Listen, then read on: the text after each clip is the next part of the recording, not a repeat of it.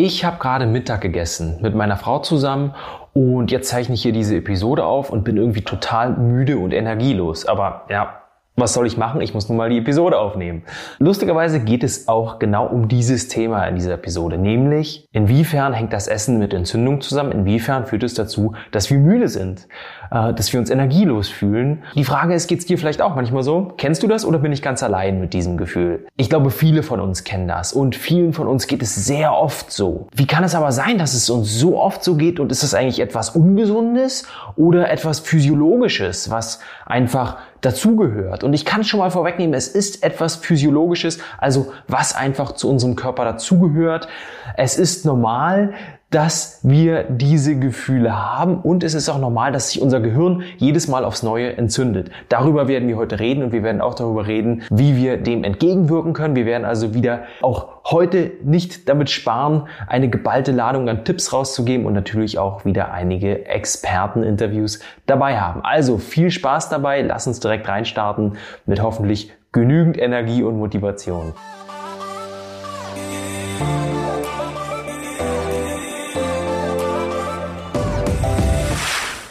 Hallo und herzlich willkommen zu dieser Episode. Mein Name ist Philipp Domsch, ich bin Gründer von Podium und ich habe mich mit Gesundheit angesteckt. Deswegen heißt auch der Titel dieses Kanals Gesundheit ist ansteckend und ich hoffe, auch dich damit anstecken zu können, natürlich im positiven Sinne. Heute geht es um ein sehr, sehr spannendes Thema, nämlich warum wir nach dem Essen müde sind, beziehungsweise inwiefern jede Nahrungsaufnahme zu einer Entzündung führt, vor allem zu einer Entzündung hier oben bei uns im Gehirn. Und da ist ähm, vorwegzunehmen, dass im Grunde jeder Reiz auf den Körper zu einer Immunantwort führt und dass jede Immunantwort im Grunde auch ein Entzündungsgeschehen auslöst. Das hat ein Experte von uns in einem Interview sehr, sehr schön erklärt, nämlich der Nikolai Loboda, ein Psychoneuroimmunologe, mit dem meine Kollegin, die Dominique gesprochen hat, ja zu unserer Autoimmunwoche, wo es um Autoimmunerkrankungen ging. Dieses Thema hat gar nichts mit Autoimmunerkrankungen im Speziellen zu tun, sondern ist für jeden von uns relevant. Deswegen wollen wir zu Anfang gleich mal in einen kleinen Ausschnitt dieses Interviews reinspringen und uns diesem Thema annähern. Also erstmal viel Spaß dabei. Ja, also im Endeffekt, glaube ich, kann man ähm, ganz einfach sagen, dass egal welcher Reiz auf unser System ausgeübt wird, ähm, ist es so, dass initial es immer zu einer Aktivierung des Immunsystems kommt. Bedeutet, die klassischen Sachen, die wir kennen, Gewebsverletzungen zum Beispiel, bakterielle Infekte, Pathogene, Viren, das kennt jeder und weiß, okay, logisch, das hat eine Immunaktivität zur Folge, glücklicherweise. Das Problem ist, wir wissen aber auch, dass Aspekte wie zum Beispiel eine hohe Nahrungsfrequenz, hochkalorische Nahrungsmittel, ähm, viel gesättigte Fettsäuren, viele Omega-6-Fettsäuren, ähm, aber auch andere sogenannte anthropogene Reize, wie zum Beispiel ähm, Strahlung, Nanopartikel, Plastik, Pestizide, Lichtverschmutzung, all diese Dinge aktivieren, weil sie als Stressor bekannt sind oder als Stressor auf unser System äh, einwirken, aktivieren immer unser Immunsystem. Das heißt, unsere erste Waffe oder unsere, eigentlich unsere einzige Waffe, die wir haben, ist eine Immunreaktion. Und eine Immunreaktion kann man jetzt quasi gleichbedeutend mit einem Entzündungsprozess ähm, nennen. Das heißt also, alle Stressoren, die auf uns einwirken, führen zu einem Entzündungsprozess. Okay? Das ist für uns vielleicht logisch, wenn wir jetzt einfach, weil das Thema ist ja eigentlich so ein bisschen auch die Wundheilung anzuschauen. Bei einer Wundheilung ist es klar, ich habe eine Verletzung, ja, dann habe ich vielleicht einen Websschaden, ich habe vielleicht potenziell einen Eintritt von Erregern von außen. Ähm, das führt bei uns über kurz oder lang natürlich zu einem zu einer Immunreaktion. Das möchte ich ja auch. Das sind die Entzündungsprozesse, die wir alle kennen. Das heißt, wir stoßen uns oder wir schneiden uns, wir haben eine Operation, wir haben vielleicht einen bakteriellen Infekt, also rede ich von Scharlach oder irgendwelche viralen Infekte. Und dann geht das Immunsystem los und wir kriegen die typischen Symptome, die wir haben. Das heißt Fieber, Schmerzen, Rötung, Schwellung, ähm, Immobilisation. Das sind alles so Dinge, die wir typischerweise kennen. Und was hast du mitgenommen aus diesem Ausschnitt, ähm, aus diesem Interviewausschnitt mit dem Nikolai Loboda? Ich glaube, wir haben zumindest eine Sache mitgenommen, nämlich, dass jeder Reiz eine Immunantwort zur Folge hat. Das heißt, egal was auf uns einprasselt, ob es physische Reize sind, die wir wirklich spüren oder auch emotionale Reize, auf alles reagiert auch unser Immunsystem. Und wir wollen uns heute einen ganz besonderen Reiz angucken, nämlich den Nahrungsreiz. Ja, das heißt also, wenn wir unseren Körper, unser Immunsystem mit Nahrungsmitteln bzw. Essen reizen. Diese Reaktion, die dann eintritt, nachdem der Nahrungsreiz auf unseren Körper trifft, nennt man postprandiale Entzündung. Das heißt also das Entzündungsgeschehen nach dem Essen. Darüber werden wir heute reden. Wir werden heute darüber reden, warum es ganz normal ist, warum es uns sogar hilft und wie wir trotzdem ein wenig darauf achten können, dass es nicht zu stark wird und uns nicht zu viel Energie raubt. Warum ist dieses Thema wichtig? Dieses Thema ist wirklich ein absolutes Grundlagenthema für Gesundheit, weil die meisten der heutigen Erkrankungen ganz, ganz starke Zusammenhänge zu niedriggradigen Entzündungen haben. Ja, hast du vielleicht schon mal gehört? Niedriggradige Entzündungen, äh, Low-Grade Inflammation auf Englisch. Ein Thema, das immer mehr auch in den Fokus der Wissenschaft rückt und ähm, das, wie gesagt, einen großen Zusammenhang zu vielen der Erkrankungen hat. Und da wir diese äh, niedriggradigen Entzündungen ja sowieso schon in uns haben, sollten wir doch zumindest darauf achten, dass wir nicht ständig noch weitere kleine Entzündungen hinzutun. Und der größte Themenaspekt dieser kleinen Entzündung, die wir hinzutun können, ist eben der Nahrungsmittelreiz. Deswegen Thema heute postprandiale Entzündung und wir werden darüber reden, wie wir dem ja, entgegengehen können. Und da ist zu Anfang natürlich gleich mal die Frage, warum wird bei jedem Nahrungsmittelreiz, bei jedem Essensreiz könnte man auch sagen, das Immunsystem aktiviert? Und das ist eine Frage, die man mit gesundem Menschenverstand ziemlich einfach beantworten kann, zumindest ein Gefühl dafür entwickeln kann. Nämlich muss man sich ja vorstellen, wenn wir die Nahrung in uns aufnehmen, wenn wir also etwas essen, dann geht sie vom Mund über die Speiseröhre über den Magen bis in den Darm und tritt dann am After sozusagen in Form des Kotes wieder hinaus. Im Darm passiert dabei eine ganze Menge. Also letztendlich passiert in, in diesem ganzen, dieser ganzen großen Röhre von, von der Speiseröhre bis zum Darm natürlich eine ganze Menge.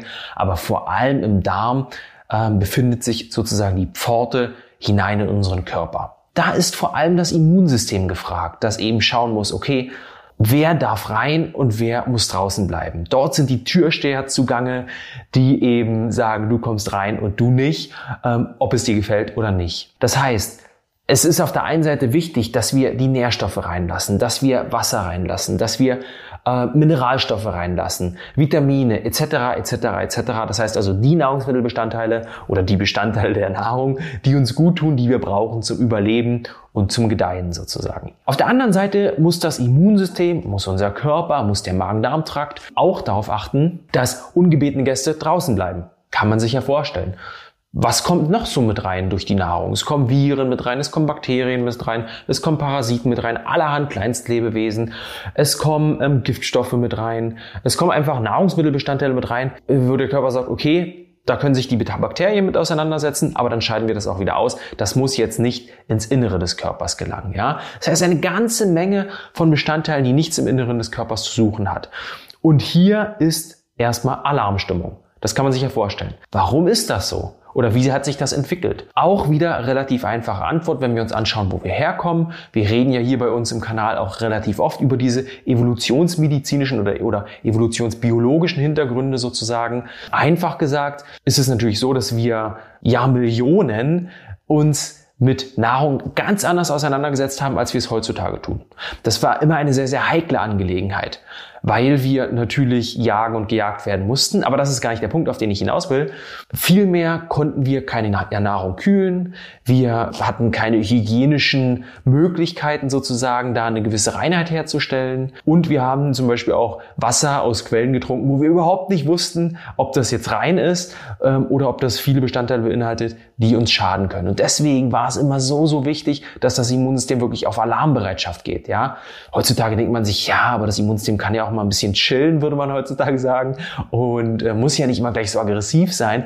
Aber eben in der, in der meiste Zeit unserer Evolutionsgeschichte war es eben von ganz, ganz großer Bedeutung für unser Le Überleben. Nicht nur, ob wir gesund oder krank sind, sondern ob wir überhaupt überleben, dass das Immunsystem da ähm, den Alarm schlägt. Interessant dabei zu beobachten ist, wenn wir schauen, okay, welche Nahrungsmittel tun uns gut, beziehungsweise welche Nahrungsmittel äh, lösen eine besonders starke Reaktion aus und welche nicht, sind es vor allem jene Nahrungsmittel, die keine starke Reaktion auslösen, die wir eben schon besonders lang zu uns nehmen. Das heißt also, die Nahrungsmittel, die wir in der Evolutionsgeschichte schon vor Jahrtausenden gegessen haben, die lösen auch heute noch keine starke Immunreaktion aus, Immunantwort. Das heißt also, diese postprandiale Entzündungsreaktion, die ist da nicht so stark. Ähm, auf der anderen Seite ist es eben umso stärker, desto neuer die Lebensmittel sind. So, und bevor wir jetzt auf die drei Hauptakteure eingehen, die eben da zu den Entzündungen führen, zur Immunantwort, wollen wir nochmal von einem sehr, sehr spannenden Experten, nämlich dem Dr. Markus Stark, erfahren, warum das Immunsystem uns so viel Energie klaut, beziehungsweise warum wir auch ein Bewusstsein für unser Immunsystem entwickeln müssen, um eben zu verstehen, was passiert, wenn wir so müde sind, wenn wir energielos sind, wenn wir erschöpft sind vor allem nach äh, Infektion, aber auch nach dem Essen.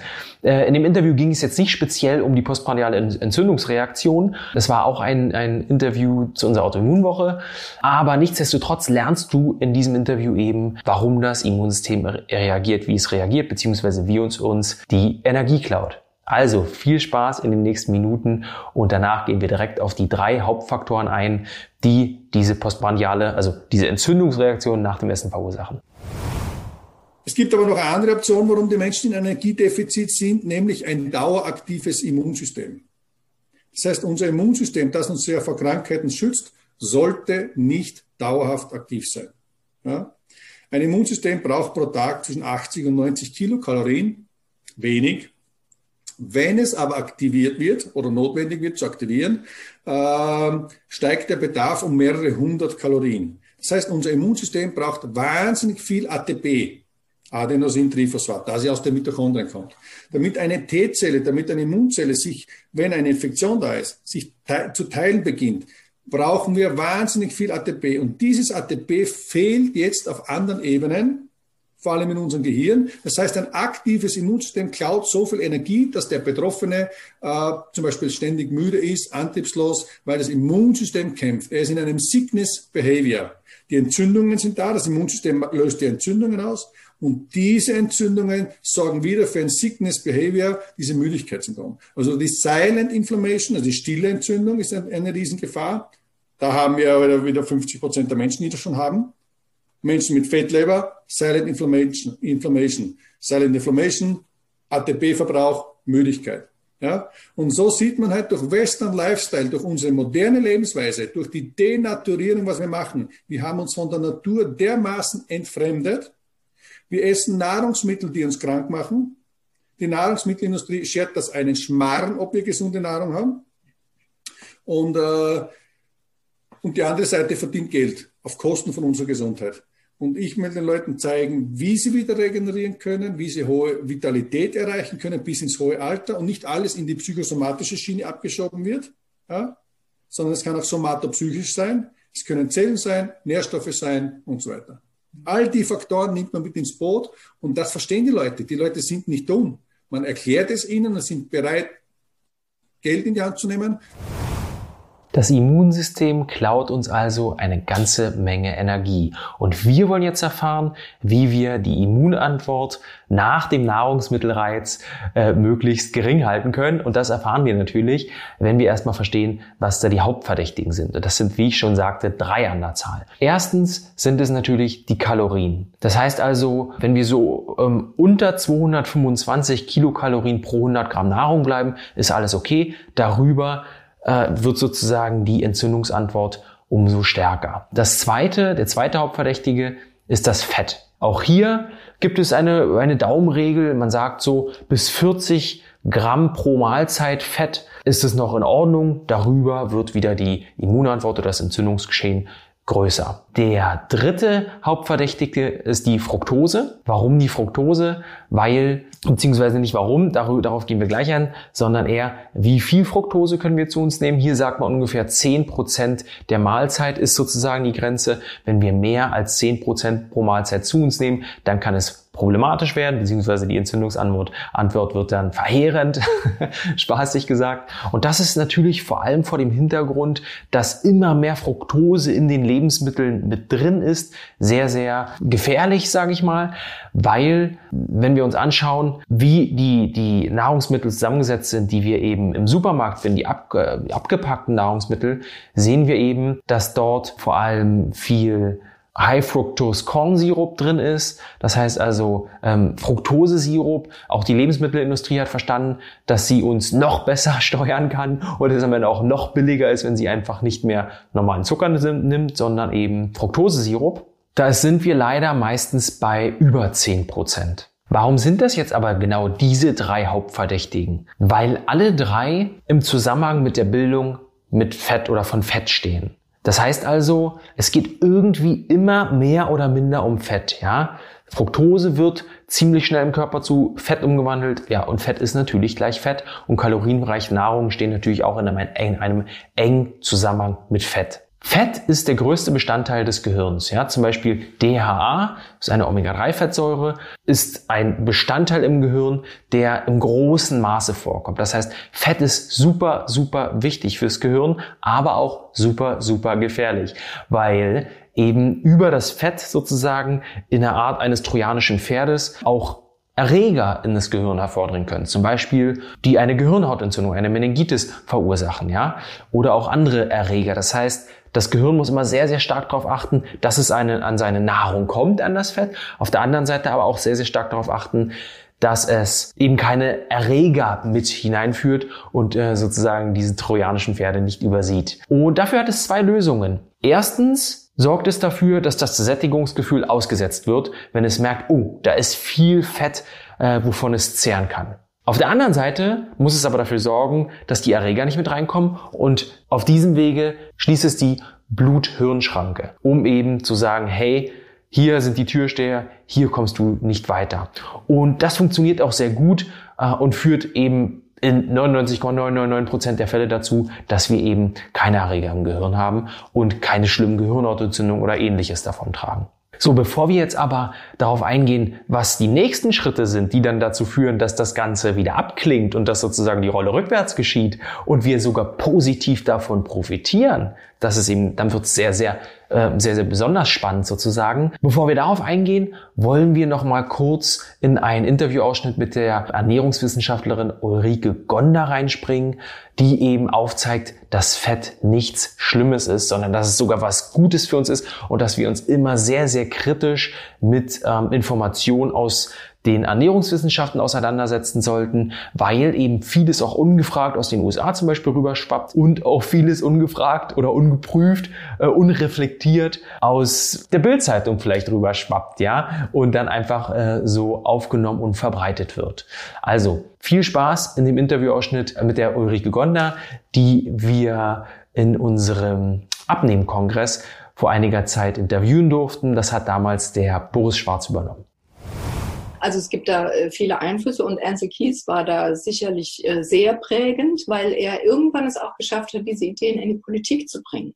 Und es gibt schöne Videoausschnitte, die, die zeigen, wie damals die Ärzte gesagt haben, wir können nicht der ganzen Bevölkerung eine fettarme Ernährung empfehlen. Es ist überhaupt nicht experimentell belegt, dass es irgendeinen Vorteil hat. Und dann sagte einer dieser Politiker, naja, also wir von der Politik können ja nicht warten, bis bis der letzte Beweis erbracht ist. Und das fand ich so symptomatisch, weil es gab gar keinen Beweis und dann wird da so ein politischer Slogan draus und dann, ja, und dann war es Programm. Und dann kamen in den 80ern irgendwann die ersten Ernährungsempfehlungen und wir haben das in Deutschland sehr unkritisch übernommen, viele andere Länder auch. Bis heute. Und das gefällt mir eigentlich nicht. Ich meine, wir haben ja selber Wissenschaftler, wir haben selber Leute, die denken können und warum man dann immer alles so ungefragt ähm, und unkritisch übernimmt. Die andere Geschichte ist die, also ich, ich finde immer auch unsere Sprache spielt uns da einen Streich. Wir haben ja nur ein Wort für Fett auf dem Teller und auf den Hüften. Ja. Und da ist es, und jetzt ist Fett auch noch der Nährstoff mit den meisten Kalorien pro Gramm. Also ein Gramm Fett hat im Vergleich zu den anderen ja doppelt so viel, mindestens doppelt so viel Kalorien. Und ich glaube, da tappt man auch gerne so in diese Plausibilitätsfalle. Ne? Wenn das Fett viel Kalorien hat und das gibt dann Fett auf den Hüften, dann muss das was miteinander zu tun haben. Das ist natürlich Unsinn oder weitestgehend Unsinn. Aber da kommen dann einfach viele Dinge zusammen. Und dann ist es auch so, dass Leute ihre Karriere darauf aufgebaut haben, äh, dass eben die fettarme Ernährung die richtige ist. Und die werden nach 40 Jahren nicht sagen, wir haben uns geirrt. Die gute Nachricht ist, dass es jetzt viele junge Wissenschaftler und Ärzte gibt, die das durchaus kritisch hinterfragen, sodass wir jetzt auch in den Fachzeitschriften durchaus mal kritische Artikel finden. Und das tut sehr gut. Und ich denke, da kommt jetzt auch mehr Bewegung rein. Dennoch habe ich den Eindruck, dass es halt immer auch in unterschiedliche Richtungen geht, gerade das, durch das Thema möglicherweise, und ich möchte jetzt auch keinem äh, Veganer zu nahe treten, ähm, aber vegane Ernährung ist ja so, dass die Menschen das in der Regel aus ethisch-moralischen Gründen tun und dann, ja. warum auch immer, nach weiteren Beweisen suchen, die dann letztlich ihre Ernährungsform ähm, belegen und dann wird immer auf den tierischen Fetten rumgehackt. Genau. Sind tierische Fette so schlimm oder wie ist ja, das? Nein, es gibt, es, es gibt überhaupt kein, keine Belege für diese Theorien. Nur das ist, fangen viele wissenschaftliche Artikel fangen sozusagen damit an. Wir wissen, tierische Fette haben viel gesättigte Fettsäuren, die erhöhen das Cholesterin, das ist schlecht für Herz und Gefäß. Das ist der einleitende Satz und er zeigt schon, also für mich ist schon, wenn ein Artikel damit anfängt, wir wissen das und es kommt dann keine Quelle oder nur eine, die halt keine richtige ist, dann weiß ich schon, okay, hier hat jemand eine Agenda. Also es gibt, es ist überhaupt nicht bewiesen, dass tierische Fette schlechter sind. Alle Fette sind gemischt zusammengesetzt aus gesättigten und ungesättigten Fettbausteinen. Die haben alle unterschiedliche Effekte. Sie wirken auch bei jedem Menschen anders oder beziehungsweise man muss individuell dann gucken, wie es ist. Aber die Idee, dass ähm, tierische Fette besonders gefährlich sind, es gibt ein paar sehr prominente Ärzte, die das äh, propagieren. Und die publizieren natürlich auch. Und dann, mir geht es auch mal so, dass ich denke, in dieser veganen Community kann von mir aus jeder essen, wie er will, aber das wird dann natürlich mit Freuden aufgenommen und wird dann so zitiert, als sei es eine Wahrheit. Aber es, ist, es stimmt einfach nicht. Ja? Der einzige Unterschied ist halt zwischen tierischen fettreichen Lebensmitteln und pflanzlichen, dass in den tierischen eben auch Cholesterin dabei ist. Aber für die allermeisten Menschen spielt das Nahrungscholesterin gar keine Rolle. Das hat übrigens Ernst Kies schon gesagt in den 50er Jahren. Der hat mal, dem wird ein Zitat zugeschrieben, ähm, wo er sagte, hm, weiß ich, 1953 oder so in der Ecke, ähm, das Cholesterin in der Nahrung spielt für die Herz- und Gefäßgesundheit keine Rolle, es sei denn, man ist ein Huhn oder ein Kaninchen. Und das zeigt so schön, ähm, eigentlich bringt es das auf den Punkt, weil ähm, man hat in, zu Beginn sehr viel Forschung an Hühnern und Kaninchen gemacht. Und äh, gerade Kaninchen, Pflanzenfresser, denen hat man oxidiertes, ranziges Fett und ranziges Cholesterin gegeben. Also dass deren Blutgefäße äh, irgendwelche Schäden davon trugen, ist eigentlich normal. Und daraus jetzt zu schließen, dass wenn der Mensch Eier isst, äh, krank wird, ist, äh, ist ganz weit weg. Ja. Zumal das Ei selbst gar nicht viel Fett hat. Es hat halt viel Cholesterin, aber das wird dann immer alles in einen Topf geworfen. So, das heißt also, Fett ist natürlich nichts Schlechtes. Fett ist sehr, sehr wichtig für den Körper und vor allem wichtig fürs Gehirn. Aber ich habe dir versprochen, noch darauf einzugehen, was eben nach dieser Entzündungsreaktion passiert, beziehungsweise wie der Körper, wie das Gehirn dafür sorgt, dass das Ganze wieder zurückgefahren wird und das Gehirn am Ende sogar davon profitiert. Ja, da ist ja so ein bisschen die Frage, okay, wenn wir dann immer so eine Entzündung im Gehirn haben, nachdem wir gegessen haben, gehen wir dann irgendwann immer mehr kaputt? Weil Entzündung ist ja etwas, was wir irgendwie als etwas Schlechtes abgespeichert haben. Mit dem normalen Menschenverstand würde man sich jetzt vielleicht vorstellen, aha, okay, das Gehirn baut ja immer mehr und mehr ab. So ist es aber natürlich nicht. Denn nach dieser Spitze, nach dieser Entzündungsspitze sozusagen, wenn die Entzündung einen Höhepunkt erreicht, fällt sie natürlich wie immer auch ab. Und dafür dann in diesem Punkt sozusagen passieren im Gehirn zwei Dinge. Erstens sagt das Gehirn über die Hypophyse, die Hirnanhangsdrüse, also sozusagen den Assistenten des Gehirns, sagt es darüber der Nebennierenrinde Bescheid, dass es verschiedene Botenstoffe produzieren soll, die Immunantwort dann wieder regulieren. Das ist zum Beispiel das ACTH oder das Cortisol. Das Cortisol ist dir wahrscheinlich geläufig, ist ja ein, sozusagen unser Stresshormon, wie man immer so schön sagt. Diese Botenstoffe führen dann zum Beispiel dazu, dass diese Immunantwort wieder runtergefahren wird, ja, dass Entzündungen wieder runtergefahren werden, dass die Rolle rückwärts geschieht. Ganz vereinfacht gesagt. Am Ende ist es natürlich viel komplexer und es spielen auch viel, viel mehr ähm, Signalstoffe, Botenstoffe eine Rolle, als ich es jetzt gerade genannt habe. Und der zweite Punkt ist, dass gewisse Stammzellen produziert werden, nämlich die Tanyzyten, die unseren Hypothalamus dann reparieren und am Ende sogar zu einem Gehirnwachstum führen. Und das meinte ich mit dem Vorteil, den wir daraus ziehen. Das heißt also, ohne diese postprandiale Entzündung würde unser Gehirn vielleicht auch viel, viel langsamer wachsen, beziehungsweise würde es nicht von diesen Vorteilen am Ende profitieren. Hier sollten wir spätestens feststellen, okay, vielleicht doch keine pathogene Reaktion, keine ungesunde Reaktion, sondern etwas, was uns gut tut. Aber wir sollten trotzdem darauf achten, dass es nicht zu oft vorkommt. Und was können wir nun tun, um dafür zu sorgen, dass es nicht so oft vorkommt, beziehungsweise zumindest diese Entzündungsreaktion etwas zu regulieren, in einer gewissen Balance zu halten? Da gibt es auch wieder verschiedene Möglichkeiten. Eine Möglichkeit ist zum Beispiel Eiweiß für sich zu nutzen. Was bedeutet jetzt Eiweiß? Also was eiweißhaltige Nahrungsmittel sind, kannst du dir sicherlich vorstellen, kannst du dir denken, das ist nichts Neues. Aber was vielleicht neu für dich ist, ist, dass uns Eiweiß aus zweierlei ähm, Wege hilft, diese Entzündungsreaktion zu reduzieren. Erstens trägt es zur Sättigung bei. Es, es fördert also das Sättigungsgefühl. Und das Zweite ist, umso mehr Eiweiß wir im Verhältnis zu Kohlenhydraten und Fetten zu uns nehmen, desto geringer wird die Entzündungsantwort ausfallen. Was heißt jetzt aber Eiweiß? Können wir einfach alles in, uns hineinschaufeln und spielt eigentlich gar keine Rolle? Natürlich nicht. Und hier sieht man ja auch, dass das in der Studienlage oder in Wissenschaft ziemlich kontrovers diskutiert wird. Es gibt unzählige Studien, die sagen, ja, aber Eiweiß fördert die, Rea die Entzündungsreaktion. Und es gibt aber auch Studien, die zeigen, okay, nein, Eiweiß kann die Entzündungsreaktion tatsächlich regulieren. Woher kommen diese Unterschiede? Die Unterschiede sind vor allem darauf zurückzuführen, dass es darauf ankommt, welche Qualität das Eiweiß hat und welche Herkunft es hat. Qualität, Herkunft. Fangen wir mal bei der Herkunft an. Woher beziehen wir eigentlich dieses Eiweiß? Beziehen wir es zum Beispiel aus Milchprodukten, dann werden wir feststellen, oh, das hilft uns nicht so wirklich dabei, die Entzündungsreaktion runterzufahren. Beziehen wir es aus Getreideprodukten, ist ja möglich. Da werden wir auch feststellen, oh, das hilft uns auch nicht so wirklich dabei, die Entzündungsantwort runterzufahren. Beziehen wir es aus Wildfleisch zum Beispiel, dann werden wir feststellen, und das kann man auch in Studien sehen, dass die Entzündungsantwort dadurch reguliert werden kann. Und das jetzt erstmal zur Herkunft. Und dann spielt natürlich auch die Qualität eine Rolle. Ja, wir haben natürlich keine Vorteile dadurch, wenn wir Fleisch aus Massentierhaltung oder von Masttieren sozusagen essen. Fernab sozusagen der ethisch-moralischen Diskussion, das ist nochmal ein ganz, ganz anderes Thema. Darüber habe ich äh, in, in meiner Episode Fleisch oder nicht Fleisch etwas gesagt. Fernab davon ist es eben wichtig darauf zu achten, dass wir, wenn wir Fleisch essen, wirklich qualitativ hochwertiges Fleisch essen, was bestenfalls eben ja, von Wildtieren stammt oder zumindest ähm, Demeter Bioland äh, Qualität hat. So, und dann lass mich noch kurz die beiden anderen Makronährstoffe ähm, hier abfrühstücken, sozusagen, ohne da jetzt zu sehr in die Tiefe zu gehen und dich mit diesem ganzen Ernährungswissen hier zu langweilen.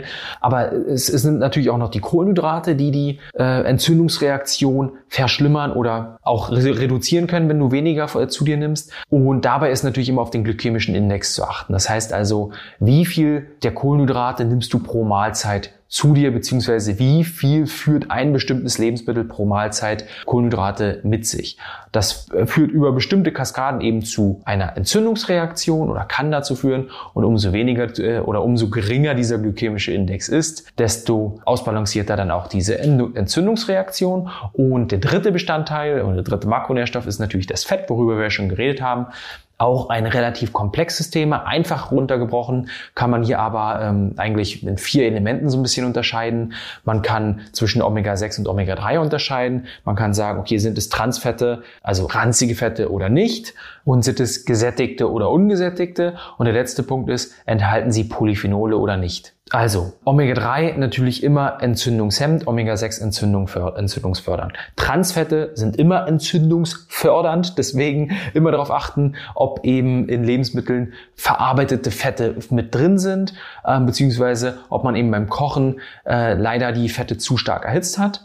Ja, gesättigt, ungesättigt ist eine komplexe Sache. Solange man darauf achtet, dass eben in der Nahrung nicht mehr als 40 oder in der Mahlzeit nicht mehr als 40 Gramm Fette drin sind, kann das okay sein. Ja, auch wenn man zum Beispiel Butter mit integriert ähm, oder Ghee mit integriert. Und der letzte Punkt sind eben die Polyphenole, die wir ja vor allem beim Olivenöl haben. Das heißt, die sekundären Pflanzenstoffe, die ganz stark antientzündlich wirken und die uns dabei helfen, diese Entzündungsreaktion zu regulieren. Das heißt also immer einen Schluck Olivenöl integrieren, das nicht erhitzt wird, sondern vielleicht kalt in die Speise dazugegeben wird, kann sehr, sehr hilfreich sein. Aber diese Polyphenole findet man zum Beispiel auch in Beerenfrüchten, wie zum Beispiel den Blaubeeren den Himbeeren oder ähnlichen Beerenfrüchten. Also das zu den Fetten. Jetzt hast du also gelernt, auf was du bei Eiweißen achten kannst, auf was du bei Fetten achten kannst und auf was du bei Kohlenhydraten achten kannst. Und damit hast du auch schon die halbe Miete, um diese Entzündungsreaktion so minimal zu halten, dass sie dich eben nicht so stark beeinflusst. Aber einen ganz, ganz wichtigen Punkt haben wir noch außen vor gelassen, nämlich die Bewegung. Tatsächlich können wir mit der Bewegung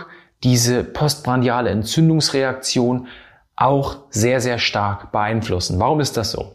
Weil Nahrung in der, in den meist, in der meisten Zeit unserer Evolutionsgeschichte natürlich immer sehr, sehr stark im Zusammenhang mit Bewegung gestanden hat. Wir sind immer noch die Jäger, Sammler, oder die Fischer, die wir es früher waren. Zumindest sind wir von unserer physischen Konstitution her immer noch ziemlich ähnlich dem, wie wir es früher waren. Und die immunologischen Reaktionen sind, haben sich auch nicht doll geändert. Und deswegen müssen wir besser verstehen, welche Vorgänge sich früher abgespielt haben und welche Vorgänge sich ähm, auch heute noch abspielen. Und die sind eben, beziehungsweise dahingehend sind Nahrung und Bewegung sehr eng miteinander verflochten. Wenn wir früher sammeln waren oder wir gejagt haben, dann brauchten wir natürlich unsere Muskulatur. Und wir brauchten vor allem auch unsere Armmuskulatur. Deswegen passiert Folgendes, wenn wir uns bewegen.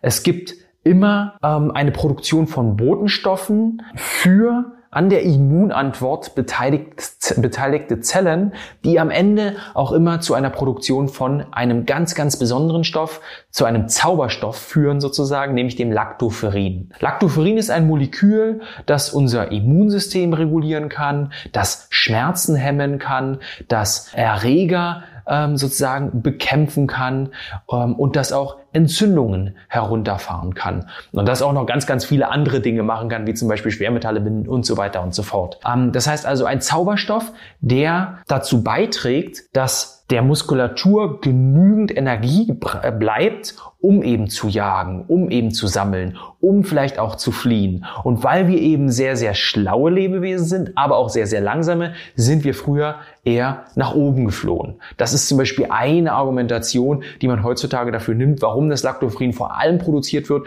wenn wir unseren Oberkörper, unsere Arme, unsere Brustmuskulatur betätigen. Ja, weil wir eben früher eher nach oben fliehen mussten. Man könnte aber auch sagen, weil wir eben im Kampf oder auf der Jagd vor allem unsere Armmuskulatur, unsere Oberkörpermuskulatur gebraucht haben. Wie auch immer, egal welche Argumentation nun stimmt, was auf jeden Fall Fakt ist, ist, dass wir bei der Bewegung unserer äh, Oberkörpermuskulatur Lactoferrin produzieren, ähm, was diese postmordiale Entzündungsreaktion stark reguliert. Und ähm, wir auch somit wissen, dass wir in ungefähr ja, einen Zeithorizont von zwei Stunden vor dem Essen unseren Oberkörper betätigen sollten. Das heißt also Liegestützen machen sollten, vielleicht ein paar Klimmzüge machen sollten, vielleicht auch nur etwas ganz, ganz Einfaches, eine Hebeübung mit den Armen. Da kann man ja im Grunde auch ähm, so kreativ sein, wie man da am Ende möchte und das machen, was einem, was einem irgendwie zusagt. Wichtig ist, dass wirklich die Muskeln aktiviert werden, dass es nicht nur eine ganz, ganz leichte Bewegung ist, sondern eben eine äh, schon etwas stärkere Muskelkontraktion. Und da sind wir auch schon am Ende dieser Episode angelangt. Ich freue mich sehr, dass du bis hierhin zugehört hast. Ich hoffe, das ist ein Thema, was dich genauso fesselt wie mich. Also für mich ist das so ein Thema, da habe ich schon so viel von gehört und höre eben in Fachkreisen auch immer wieder davon.